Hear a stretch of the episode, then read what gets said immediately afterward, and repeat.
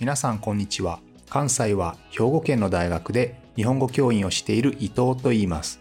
このプログラムでは日本語を学習中の皆さんに毎週一つか二つニュースを選んでその中に出てくる言葉や日本の文化社会歴史に関わることをお話しします。自然なスピードででもほんの少しだけ表現や文法を簡単にして話しますので皆さんが日本語そして日本を学ぶお役に立てれば嬉しいです。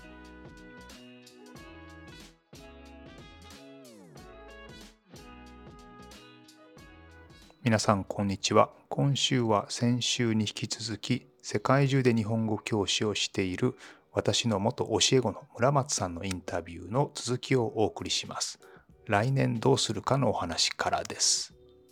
えー、今12月2023年の12月に日本に戻ってきて、うん、また2024年今年の4月からウズベキスタンに戻ります。うん、それは同じところに行くんですか？いええまた別の次は、えーと、技能実習生を日本に送る学校に行きます。うん、なるほど、えー、技能実習生は今ね日本でもかなり大きな問題になっていますけど、はい、ちょっと技能実習生のことあの話してもらってもいいですか？はいどういう制度とか？そうですね。技能実習生っていうのは、えー、外国の方たちが日本に来て、えー、3年間ぐらいですかね、えー、日本で、えー、それぞれの職仕事の仕事をしてその技術をその自分の国に帰った時に、えー、日本でやったことを自分の国で、えー、どんなことをしましたよっていうふうに伝えるこういったようなプログラムだと思います。うんそうですね、まあ、一応日本としては国際貢献というまあ、名目でやっているわけですけど、うん、実際には、えー、残念ながら安い労働力としてねそ、ね、の外国人をこう使ってしまうという、はい、まあ、そういうちょっと悪い側面もあって、うん、まあ、今のところ日本では徐々に徐々に廃止の方向に向かっていって、うん、それに代わるあのシステムができつつありますけれどもまだまだ残っているので、そうですね。その辺りは改善が必要なところではありますけどね。はい。うん今日もちょっとそういう話をされてましたね。ここに来る時に。そうですね。はい。その話ちょっとしてもらってもいいですか？はい。このここに来るちょうど前で工事をしていてで日本人の、えー、工事工事をする人2人と外国人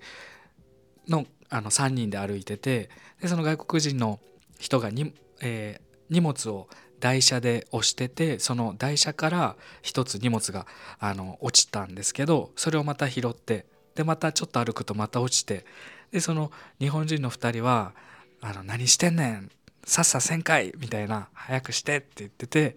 それを外国人の人はでもどうしたら落ちなくなるかっていうのをちょっとかんあの考えるのちょっとあのパニックになっちゃってでもその2人は教えてあげたら手伝ってあげたらいいのに手伝わないからちょっと僕は怒りそうになりました。うん、そうですよねやっぱりまあ多分それも技能実習の人たちだと思うんですけど、うんはい、やっぱりそういう意味ではこう、ね、あの外国人の労働者をこう非常に丁寧に扱うところと、うん、やっぱりあの安い労働力と見てしまっているところがね、うん、やっぱりありますのでその辺りはなかなか難しい問題ですよね。なるほどなるほど。でもまあ来年からは技能実習の送り出し校に行くわけですよね。はいそうですね。ね村松さんが自分で教えた子供がまあ、生徒がね、うん、どこへ行くかっていうねそこはちょっと心配なところでありますよね。ねはい。うん、逆にそのウズベキスタンは、えっと、まだまだ若い国ですよね。あの出生率も高くて、はい、ね。えー、若い労働者がたくさんいる、はい、だからこそまあ外に行って出稼ぎに行く人も多いと思うんですけど、はい、まあ、日本はかなり少子化が進んでいて労働力が全くない状態ですので、うん、うん、これから多分あの会社は儲かっているけどえ従業員がいない働く人がいないという形で潰れていってしまうようなねあの仕事っていうのもたくさん出てくるので、まあ、本当にあの心配ではありますけど、はい、うん、そうですね。まあ若い国ってのは羨ましいですよね、みんなが若いから。本当に子供用品のお店だったりスーパーに行っても子供の遊び場がどこにでもあるような本当にこれからの国なんだなっていうのを目の当たりにします。うんそうですね。やっぱりそういう若い国行くとそういうエネルギーを感じられるっていうのはねあのすごくまだまだこう荒い部分とかね、あの衛生的にはちょっと、あの日本人はかなり潔癖症の人が多いので、うん、なかなか難しいところも多いですけど、うん、そういうエネルギッシュなところっていうのはねそういう国の魅力ではありますよね。うん。なるほどなるほど。そうですかそうですか。でまああのこれだけ、えーまあ、海外経験がたくさんあるわけですけど、はい、その海外の魅力というかその海外に出ることの魅力最近日本は結構内向き思考とか言われてねあの留学生の数が減ったりとか、まあ、留学する人はあのたくさんいるんですけど、うん、長期留学の数が減ってきたりとかまあ、あるいは近場ですね。昔はやっぱり留学っていうとアメリカとかカナダとかそう、ね,、いったところが多かったんですけど、はい、だんだんこうアジア圏で近くて、うん、かつ1年間も行かずに半年とか3ヶ月だけとか、うんうん、そういう短い留学みたいなものが増えてきて、はい、まあ、人数自体は減ってないんですけど、まあ、少子化なのであの人数自体はまあ、減ってるかもしれないけど割合としては減ってないんですよね。はい、減ってないから海外に出る人は多いんですけど、うん、どちらかというとこうアグレッシブに海外に出る人っていうのは結構少なくなってきて、まあ、経験のためにちょっと出てみようかなぐらいの感じで、はい、村松さんみたいにこうここ行ってあそこ行って また戻ってきてまた行きたいみたいな、はい、あのそういう人は少ないんですけどその海外に出ることの魅力みたいなものっていうのはどんなものがありますかね？やっぱり新しいものが見れること新しいものが食べれたり見たことのないその景色だったりその人の行動だったり、うん、家の中だったり、うん、全てが自分の今まで見てきた景色と違うのでそれは本当に近い東南アジアの中の国によっても違うしあの言語によっても新たな発見があるんでもうどんどんどんどん次の国新しい国行ったことない国に行きたいっていうふうに思います。うんなんか日本人だと、まあ、日本人に限らずだと思いますけど、はい、あの先進国に行きたいとかねいわゆるヨーロッパとかアメリカに行きたいっていう子は多いですけど、はい、いわゆるその東南アジアとか、ね、あるいは中国とかいわゆる中心国あるいは後進国と呼ばれると、はい、今から発展しそうな国ですね、うんうん、ライジングな国に、えー、行く人ってまあ、結構珍しいと思うんですよね。そのいろんな欧米の国に何回も海外旅行に行く人っていうのは珍しくないですけど、はい、ね、そうではない国にこうタイ行ってカンボジア行ってベトナム行ってミャンマー行ってウズベキスタンに行って、ね、うん、えっとまあ、ちょっと珍しいとは思うんですけどそう、ね,、いう国の魅力っていうのは、まあ、さっきねあのエネルギッシュなところあったと思いますけど、はい、他に何かありますか？こういう国のいいところっていうか。そうですね。なんか現地で現地の日本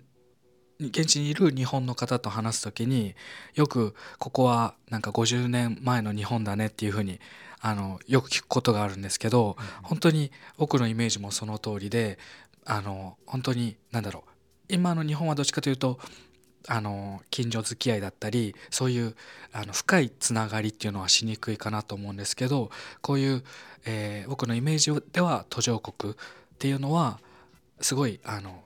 そこまで入ってくるっていうぐらい入ってきてくれる。僕も入りたいしっていうつながりがどんどんあの深く深くいけるっていうところが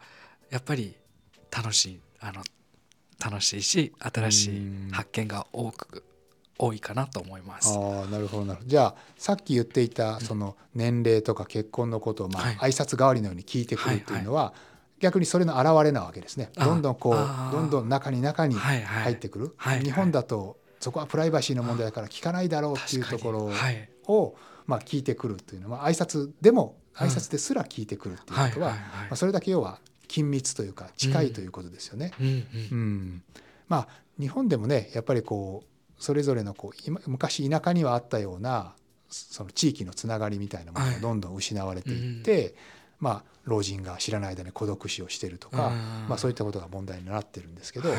えー、日本の例えば住宅とかでもいわゆる高級住宅のまず条件の、うん、高級住宅の条件というのはやっぱりプライバシーが確保されることなんですよね。ですので音が聞こえないとか、ね、誰とも会わずに玄関からエントランスからずっと自分の家まで行けるとかそういうところが高級住宅のまあ、ある種の条件最低条件なんですけどだからプライバシーがすごく重視されるんですけど最近ちょっと日本でもそれは変わってきて、うん、あのやっぱりこう高齢化がどんどん進んでいくと高級住宅でも人とのコネクションが欲しいのでいわゆる共有スペースですね、はいはい、昔は共有住宅あごめんなさい高級住宅っていうのは基本的にはさっき言ったように帰ってきたら誰とも会わずに家まで帰れる、はい、家までつける。でその後誰とも会わずにまた出勤できるというで隣の人とも付き合わなくてよい、うんそれがメリットだったんですけど、はい、最近ちょっとそこは変わりつつあって必ずどっかに行くと人と会わなければいけないスペースみたいなものがある、うん。うん、だから、えっと、エントランスを過ぎると、そこでかなり人と人がこう溜まっていろんな会話をするスペースがあったり、いろんな共有スペースがあるものが逆に高級住宅になりつつあるんですよね。だからプライバシーをいい形で崩していくみたいなものがあるんですよね。なのでその意味ではさっき50年前の日本って話をされてましたけど、はい、要はまだまだ途上の段階にある時には地域のつながりが強くて、うん、えー、プライバシーの侵害みたいなことあんまり気にせずに人と人が密接につながっているけど、うん、発展につれてどんどんどんプライバシーが大事になっていく。でなっていくんですけど、はい、さらに進化すると進化というか発展してしまうと少子高齢化が起こって高齢化になっていくと今度は逆にまたコネクションを求めて、えー、プライバシーよりもコネクションを大事にするっていうそういうサイクルが起こるのかもしれないですよね。うん、そういう意味ではちょっと面白いですよね。面白いですね、うん、その両極端に今あると思います、ね、日本はまさにその山を登りきってもう一回コネクションが欲しい時代になりつつありますから、うん、そういう意味でちょっと面白いかもしれないですね。なるほどなるほど。えー、っとではそうですね。今いろいろと聞いてきましたけれどもそのじゃあ学生の方もよく聞いてると思うんですけど、はい、学生の若いうちにこう海外に出ることの魅力というか、はい。うん、ちょっといろいろ躊躇してる子もいると思うんですけど、うん、あの行ってみたいけどちょっと怖いな長く行くのはちょっと怖いなとか、えー、っと発展途上国はちょっと怖いなとかいろんなハードルが心のハードルがあると思うんですけど、はい、それをこう取り除くためというか、うん、あのこういうふうに前向きにポジティブに捉えられるよみたいなことがもしあったら教えてください。そうですね。うん今パッと思い浮かんだのが2つあって1つがあの若ければ若いほどいろんな人がこうあの接しこう向こうから話しかけてきやすいしいろんなつながりが作りやすいかなって今ふと10年前初めて長期でカンボジアに行った時そこから今10年経って僕多分容姿変わってないけど、うん、なんかそれパッと思ったのとあともう一つが若い方が現地で何でも挑戦できたっていう実体験があって例えば、うん、